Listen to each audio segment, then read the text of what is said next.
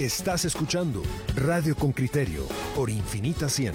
Estás entre inusuales.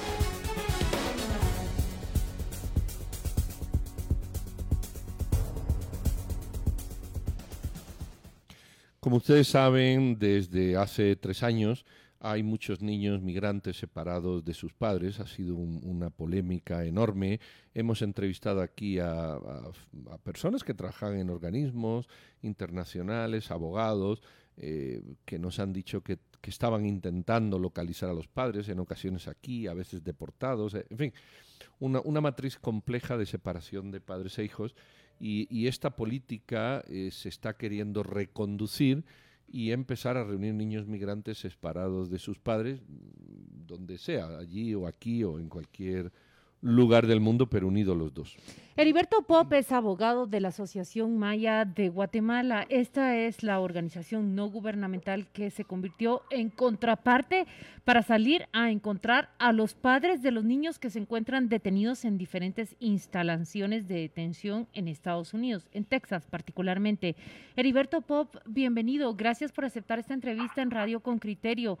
Me gustaría arrancar la entrevista en que describieras tu trabajo, en qué ha consistido, cómo sale a la búsqueda un abogado de los padres de niños que se encuentran en diferentes centros de detención en Estados Unidos. Debe de ser una tarea muy, muy pesada, muy minuciosa. Gracias. Eh, la oportunidad.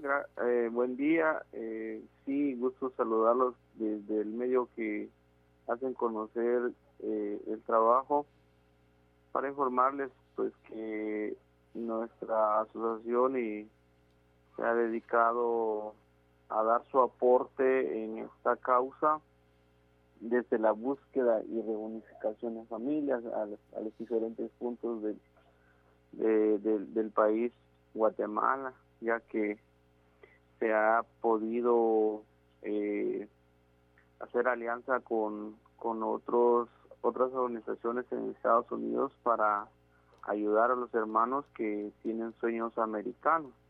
Y nuestro trabajo ha consistido en buscar las familias de comunidades de comunidades de acuerdo a la información que nos genera el gobierno desde, desde Estados Unidos eh, en cuanto a nombres y, municipios y departamentos que, que se podrían, podrían ser. ¿Cómo los buscan, Heriberto? ¿Usan radios comunitarias? Eh, descríbanos el proceso de búsqueda de una de esas familias. Eh, la búsqueda consiste en que nosotros tenemos que eh, acercarnos en, más o menos en los municipios que están establecidos, buscar un medio en algunos casos radios comunitarias, en algunos en algunos casos eh, eh, con las alcaldías auxiliares, preguntando si tienen conocimiento de algún miembro que, consta en nuestro registro de búsqueda y, y así vamos haciendo la búsqueda. Eh, ¿Cuántos casos han conseguido, perdón, don Heriberto, digamos, conectar de padres con hijos? ¿Cuántos casos llevan ya, vamos a decir, resueltos? Nuestra asociación ha aportado con más o menos eh, de 25 30 casos eh, eh, durante la búsqueda desde el 2017 pero en Guatemala vemos varios varias organizaciones y, varias personas involucradas en el tema y, es un, gran número de lo que han informado de, lo que se está buscando en, todo el país. ¿Y, y esos casos resueltos eh, ¿cuál es el origen? ¿Son padres que deportado y dejaron allá sus hijos? ¿Son hijos que se marcharon sin sus padres? Es decir, ¿cuál es la casuística de, la separación? Eh, la, mayoría de los casos es que los padres, los padres viven acá en Guatemala y los hijos están eh, detenidos en migración y en algunos casos los, los mayores más o menos de 12 años han logrado pues tener un patrocinador para poder eh, salir en, el lugar donde estaba y entrar en, el país de Estados Unidos, pero los menores han sido también eh, mantenidos en, en, las, en los albergues y, y de último pues han sido deportados después de seis meses, ocho meses, un año, dos años estar en un centro de detención. ¿Y, qué edades tienen, por favor? háblenos de cuántas familias en concreto ha asistido usted y qué edades tenían esos niños. Eh, las edades de los niños oscilan entre 8, 9, 10 años hasta 14 años. ¿Y eh, en cuántos casos están trabajando ahora eh, o tienen en cartera? Porque son miles y, vemos que es difícil, ¿verdad? Es difícil conseguir. ¿Cuántos casos tienen ahora en, en cartera? en la búsqueda de nuestra cartera nuestra eh, tenemos alrededor de 50 personas. ¿Cuántas han logrado hallar, Heriberto? En las búsquedas que ya están encaminadas antes de, la tormenta y, un poquito ahí también durante la pandemia, pues ya hemos hecho la búsqueda más de, de 30 personas 30 personas que ya encontraron son menores entre los 8 y los 14 años, pasaron entre 6 meses, incluso 2 años detenidos en estos eh, supuestos albergues. ¿Qué es lo que toca una vez que son encontrados? ¿Cuál es el trabajo legal que debe seguirse para la reunificación?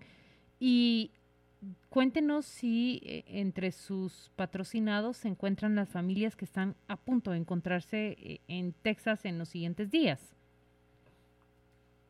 Eh, pues para así darles a conocer que los nuestro trabajo está primero encontrarlos, después establecer en la situación en que se encuentran, si el niño está en la, en, la, con la familia en, el municipio donde viven o, o están siempre separados, digamos, si, si el niño no está, entró en el país o está detenido.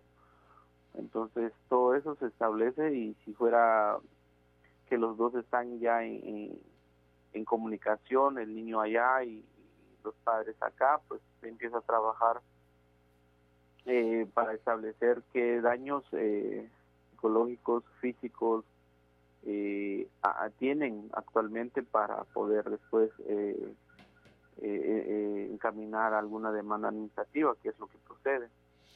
don Heriberto, ¿a, quién van a demandar por eso? Mm, no sé, ¿a quién procedería a demandar por, estas cosas? Y, luego, ¿quién corre con todos estos gastos de, demandas y también de expatriación de los muchachos? la demanda eh, se haría, digamos, en cuanto en sí el, el, el, interés del niño es superior a todo, entonces se, se, empieza a ver de, que, de qué forma fue, fue arrebatado el niño, entonces se tiene que demandar a la persona que, que con el consentimiento del, del, padre o del niño fue arrebatado en su momento, es decir, en este caso, pues es el, gobierno de Estados Unidos, ¿no? Eh, pero cuando usted dice arrebatado, perdón, es para entender, eh, si el niño llegó allí, mm, lo llevaron coyotes, por ejemplo, o, fueron sus papás con él y a los papás los deportaron y el niño no, eh, ¿caben demandas de ese tipo al gobierno de los Estados Unidos? Sí, porque se ha evaluado que el decreto tolerancia cero, su contenido ha sido inhumana, según ya las normas eh, internas de, aquel país. Muy bien, pues muchísimas gracias. Le, agradecemos a Heriberto Pop, abogado de la Asociación Maya de Guatemala, eh, este, esta charla y que nos ponga al día en relación con los casos. Y, y, bueno, pues mucha suerte y mucho ánimo en seguir encontrando, o mejor dicho, uniendo familias a través de, del esfuerzo que ustedes hacen. Tengan muy feliz día. Gracias, igualmente, saludos.